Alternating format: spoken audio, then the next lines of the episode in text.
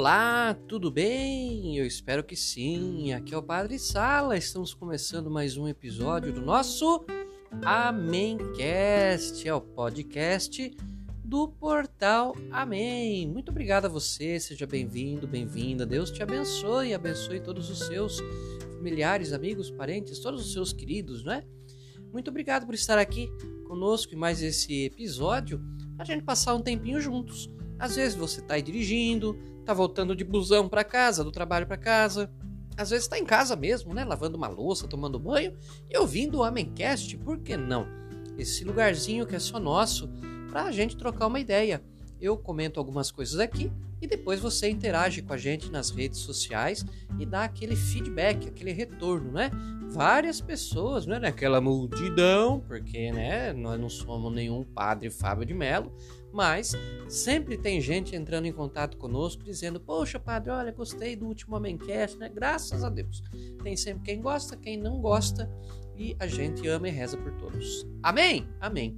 Então, esta interação você faz conosco através do site do Portal Amém, que é o amém.tel.br. Esse tel é de teologia, né? amém.tel.br. Você entra lá, principalmente para ler os nossos artigos. Toda semana o Padre Sala escreve e publica um artigo ali, tá? Além disso, tem links para outras é, formas de interagir conosco no Portal Amém, como o nosso canal do YouTube. No canal do Portal Amém do YouTube você tem orações, você tem várias playlists com a, irmã, a imitação de Cristo, o Momento Sertão, é, tem playlist lá de bate-papos, né? pessoas que eu chamo para conversar de vez em quando ou que participam do programa Amém na Rádio Nova Itu FM. Você que é de Itu, Nova Itu FM 105,9 tá? Toda terça-feira, das 8 às 10 da noite, temos o programa Amém, já há 10 anos no ar. Músicas, orações, conversas sobre coisas da fé, da vida, né?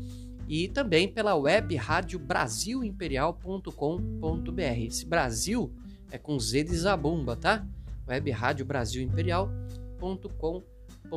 programa Amém, ele vai ao ar toda segunda-feira, ao vivo, a partir das 8 da noite. Tem terço, tem música, tem oração, tem interação com você que estiver no canal do Portal Amém no YouTube através do chat, né? Então a gente faz ao vivo na segunda e representa na Nova Itu FM na noite de terça. Tá legal? Também você segue a gente no Facebook, procura lá no Facebook, Portal Amém. E você nos segue também é, pelo Twitter, arroba Amém Portal e no Instagram e no Telegram, o endereço é o mesmo, arroba portal amém. Por ali a gente se fala também. Por ali você pode mandar a sua sugestão de tema aqui para o nosso podcast e pode comentar também o que você achou. Eu sempre digo, né? Se você gostou do episódio, indique para os seus amigos, que eles vão gostar também. Se você não gostou, indique para os seus inimigos, porque aí eles sofrem o tanto que você sofreu também. Brincadeira sadia, tá ok? Gente, eu quero, antes de começar e entrar no tema mesmo do episódio de hoje, convidar você a entrar na plataforma da Amazon, sabe? amazon.com.br e procurar ali pelo autor Salatiel de Souza. Sabe quem que é? Eu, é esse mesmo, é Padre Sala, Salatiel de Souza. Estamos lá com três livros no catálogo da Amazon. Na verdade, três e-books, tá certo? Que você pode adquirir lá é o livro O Deus que eu experimento, o livro Simplício, um contador de histórias e o livro Tudo pela Missão. São e-books, livros em formato digital que você compra e ajuda sim é, a missão da gente aqui em Roraima. Os três livros saem por R$ reais e parte da renda dos livros, né, fica aqui comigo para eu poder usar aqui na missão em Roraima. Graças a essa parceria, eu agradeço com o meu confrade da Academia Ituana de Letras, o grande Jean Pluvinage, da editora é, Fox Tablet, que numa parceria e para colaborar com a nossa missão aqui, cuidou de toda essa parte de editoração e de publicação, né? É, de modo que está lá. Peço que você entre lá na Amazon, procure pelos livros do Padre Sala, né? Salatiel de Souza, e se possível adquira para ajudar a gente aqui no nosso apostolado da comunicação também. Tá certo?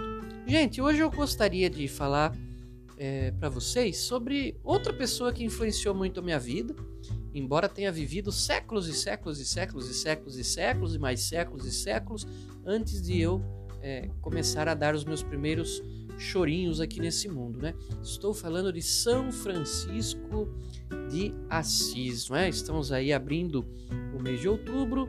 Na terça-feira é dia de São Francisco de Assis e eu não pretendo aqui é, ficar fazendo a biografia de São Francisco de Assis, tá? Porque isso você e qualquer pessoa encontra aí na internet. Só dá uma gulgada, fazer uma pesquisa que você encontra a biografia completa de São Francisco. Eu posso dizer e quero dizer para você qual é a minha espiritualidade, a minha devoção a, a, esse santo tão querido e como ela se deu, como que ela aconteceu, tá? Coisas aí como detalhes assim da vida de São Francisco. Depois, cada um de vocês, dentro do próprio interesse ou da própria condição, podem buscar nas livrarias católicas, né? Há, há ótimas biografias a respeito de São Francisco, né? tem muita informação por aí que é um dos santos mais queridos da catolicidade. Então, não é difícil de você encontrar as informações caso você deseje. Olha, eu nasci em berço cristão católico, mas meus pais não eram praticantes até então, né? E sempre tivemos os bons valores assim dentro de casa, né? Meu pai sempre cobrava de mim, de minha irmã, honestidade, respeito, obediência, né? Essas coisas. E nós tínhamos uma vida simples, né? Meu pai trabalhava na indústria gráfica, minha mãe dona de casa, não tínhamos muito supérfluo, mas também não faltava nada. Não me lembro, e, e, e, minha irmã pode me ajudar nisso também. Sempre que a gente conversa, a gente, a gente diz, né? A gente não tinha os melhores brinquedos, nem as melhores roupas. Né? A gente não saía fazer viagens e nem tinha dinheiro toda hora para ficar indo comprar doce na lanchonete. Mas nunca faltou comida Nunca faltou roupa, nunca faltou teto, nunca faltou remédio, né? Então, olha, gente, uma vida gostosa, viu? Porque não sobrava nada, mas também não faltava nada e a gente vivia bem. Tivemos uma boa infância, né? Sempre aprontando, porque criança é arteira mesmo, né? E é, vivíamos assim, nessa simplicidade. E o problema é quando vai chegando a adolescência, é a juventude. Né? Você é nessa fase da vida que começa a perceber melhor as nuances e as diferenças da vida. Eu ainda sou do tempo em que a gente estudava na escola pública, no colégio estadual, todos juntos, negros e brancos, ricos e pobres. Né? Era um, uma sociedade ainda não tão fragmentada por divisões que a Revolução Marxista é, colocou na cabeça dos brasileiros e que hoje é, atrapalha tanto a nossa vida em sociedade, não é? é a gente estudava junto com, com, o filho do médico, com o, dono, o filho do dono da cerâmica, sabe? E às vezes isso causava algum contraste. Você sabe, você começa a crescer e percebe que o seu, o seu não é igual ao New Balance do amiguinho. Você começa a perceber que você comprou um Ryan System né, um rainha iate, e mas você não tem aquele Nike que, que o seu colega de classe tem, que a casa dele é melhor que a sua, né, que ele usa roupas de marca, é 775, do Dido. No meu tempo eram essas coisas que tinha, né? E é moda, o jovem quer estar tá na moda, o jovem quer estar tá igual o amiguinho, o jovem quer é, muitas vezes, e é assim até hoje, né? A tal roupa de marca para se sentir parte do grupo é uma coisa instintiva, mas no fundo é uma coisa boba, né? mas que faz parte é, da vida do jovem. Inclusive, é, o jovem, se não se cuida, ele se deixa levar por esses modismos e, e acha que a vida é só isso. É, Para completar, quando eu entrei para a igreja, fui fazer grupo de jovens, é, encontro de jovens e depois parte do grupo de jovens, é, foi justamente na comunidade central, né, na paróquia Nossa Senhora da Candelária, que é vista, e de certa forma é mesmo, uma paróquia de elite. Uma paróquia onde os quatrocentões da cidade, onde as, as famílias mais, é, vamos dizer assim, mais ricas, né, frequentavam. Então, eu, menino de bairro, menino de periferia, pegava o busão, 40 minutos de busão para chegar até o centro da cidade, para ir à missa, para tocar na missa, para participar do encontro do grupo de jovens, etc. Tive aquela fase da vida em que quis, né? Já trabalhava, trabalhava desde os 12 anos, né? Trabalhava e comprava a minha calça é, da moda, o meu sapato no meu tempo. Deixa eu contar uma coisa para você aqui. Se você tá aí na faixa dos 40 anos, você vai lembrar. No meu tempo, que era moda era aquele sapato dockside com sola de bolinha. Sola de bolinha. Ah, é bom para dirigir, bom para dirigir. Gente, a gente tinha 14, 15 anos, tá longe de poder ter um carro, né, e sair dirigindo. Mas o sapato de bolinha era era é, chique, ele era todo toda sola, o solado dele eram pequenas bolinhas assim, né, de borrachinha, e por cima é, o sapato cobria apenas metade do pé, né? Era um tipo uma sapachilha, né? Nossa, era uma moda e a gente comprava, né? E comprava camisa de marca e enfiava por dentro da calça jeans, usava camisa para dentro ainda naquela, naquela época, sem cinto. Ixi, era uma moda para completar tudo, daquela calça jeans, tênis ou sapatilha com, com camisa de marca estampada, ainda jogava um blazer preto por cima. Nossa, ficava um arraso. Senso de moda anos 90, né? O que, que você quer? Não, não estávamos e não tínhamos o bom gosto dos tempos atuais. É como eu digo, Graças a Deus, hoje uso batina. Batina, diante de Deus, nunca sai de moda, né? Então, é, naquela época, eu tive aquela fase também de ficar muito preocupado com essas é, vaidades, com essa questão de, ai, eu quero aquele tênis, ai, eu quero aquela roupa, ai, sabe? E aí, e aí, eu tive a sorte, a graça de conhecer essa figura chamada Francisco de Assis. Trabalhava na livraria católica Maranata, como você já ouviu falar, e, e ali, né, na, na, livraria, nas horas vagas, eu conseguia é, dar uma olhada nos livros, lógico, né, que a gente tem ali. E um dia, é, ouvindo, né, que São Francisco é um dos padroeiros da juventude, peguei um dos livros dele, que, da biografia dele, e comecei a ler. Nós temos aquele livro, eu não vou lembrar os autores agora, né? Mas é Francisco, o pobrezinho de Assis, eu, Francisco, Francisco, o pobrezinho. Dá uma pesquisada em livros sobre São Francisco, você vai achar muita coisa. E eu me impressionei com a vida daquele rapaz, que nasceu em berço esplêndido, dono de um rico comerciante da cidade de Assis, criado é, com as melhores roupas, comidas, bebidas, com todo zelo, com todo amor e carinho, né?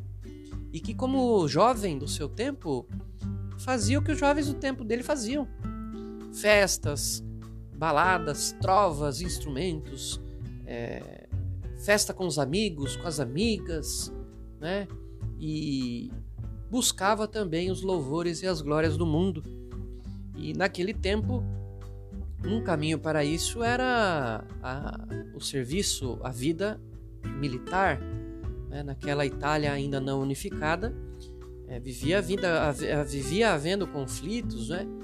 ali na região da, da Úmbria, se eu não me engano, né? que é a região ali de Assis. E São Francisco tentou é, alcançar a glória do mundo através das batalhas. Né? E certa vez foi derrotado, preso e quase mor morreu nessa prisão. E ali ele fez a, a mudança de vida dele, porque quase à beira da morte ele ouviu uma voz dizendo assim: Francisco, Francisco não, né? Que esse não era o nome dele de batismo, mas não vou falar também que é para você pesquisar. Você quer. Você prefere servir ao patrão ou ao escravo? E ele disse: Não, claro que eu prefiro servir ao patrão. O patrão é muito maior do que o escravo. E aí aquela mesma voz diz assim: Então por que você ainda está servindo ao escravo? E aí ele entendeu né, nessa moção interior, foi um chamado de conversão que Deus permitiu a ele. Ele entendeu que ele buscando essas glórias do mundo, essas vaidades do mundo, ele estava se escravizando. E ele estava servindo ao mundo e não a Deus. Aquele Deus que sua mãe muitas vezes tinha falado a respeito. E ele fez uma promessa de que se ele saísse daquela prisão, se ele não morresse, ele ia dedicar a vida dele a Deus. E isso aconteceu. Ele não morreu, como você sabe. É, ele saiu da prisão e foi continuando o processo de conversão dele, até que se tornou incompatível com os valores do próprio pai. E aí há essa cena chocante e bonita da vida de São Francisco, onde ele, decidido a servir a Deus, mesmo contrariando a vontade do seu pai, o seu Bernardone, ele, em praça pública, diante do pai, diante do bispo, ele se despe completamente, ele tira todas as roupas para dizer assim: Olha, eu não tenho mais nada que o Senhor me deu, pai. E ele sai de casa e vai morar é, sozinho uh, ah, para servir só a Deus. E aí é um, uma linda história de conversão. Ele vai se tornar irmão da irmã pobreza vai ser o Francisco, né, o pequeno francesinho, porque a sua mãe era de origem francesa, eu chamava assim, né, Francesco, francesinho. E vai entender que nessa vida a maior riqueza que nós temos é Deus. E que, a, e que Deus, esse Deus, esse amor de Deus, a gente não compra com ouros, nem com dinheiros, mas compra também com o nosso próprio amor. Compra um modo de dizer, né? Que o amor não se compra, se conquista. E nós não precisamos conquistar a Deus porque nem conseguiríamos, somos muito pequenos e falhos para isso. Mas não precisamos também, porque se amamos a Deus hoje é porque Ele nos amou primeiro, né? Então, que grande alegria São Francisco deve ter experimentado de se libertar e deixar de ser um servo do, da escravidão para ser um servo de Deus, daquele que realmente tem o mundo em suas mãos. A grande preocupação de São Francisco com os pobres, né? Com os doentes, com os leprosos, com os marginalizados. E tudo isso faz parte da biografia desse grande santo. Eu consegui, meio que instintivamente, acho que Deus foi me guiando também na época da minha primeira juventude, a desapegar dessas coisas, sabe? E aos poucos eu fui vendo que o sapato de bolinha não era tão interessante e bonito assim. Sabe? Eu fui percebendo que nem todas as modas do mundo, só porque são modas, são boas e eu necessariamente tinha que seguir. Eu fui percebendo que se eu não conseguisse ir até o shopping comprar uma roupa de marca, eu não, eu não era menos legal, né? Por causa daquilo. As pessoas continuavam me amando e, e conversando comigo e convivendo comigo do mesmo jeito. Ninguém mudava porque em vez de comprar uma calça jeans eu preferia usar meu moletom ou minha bermuda. Né? Então eu fui aprendendo com São Francisco de Assis a ver que uma vida simples ela é mais gostosa. Porque a gente também vai vivendo na simplicidade sem se deixar escravizar pelo materialismo, que é o grande vilão, um dos grandes vilões da juventude nos dias de hoje. Você conhece aquele estilo de música rap de ostentação? Não foi para aquilo que Deus nos criou.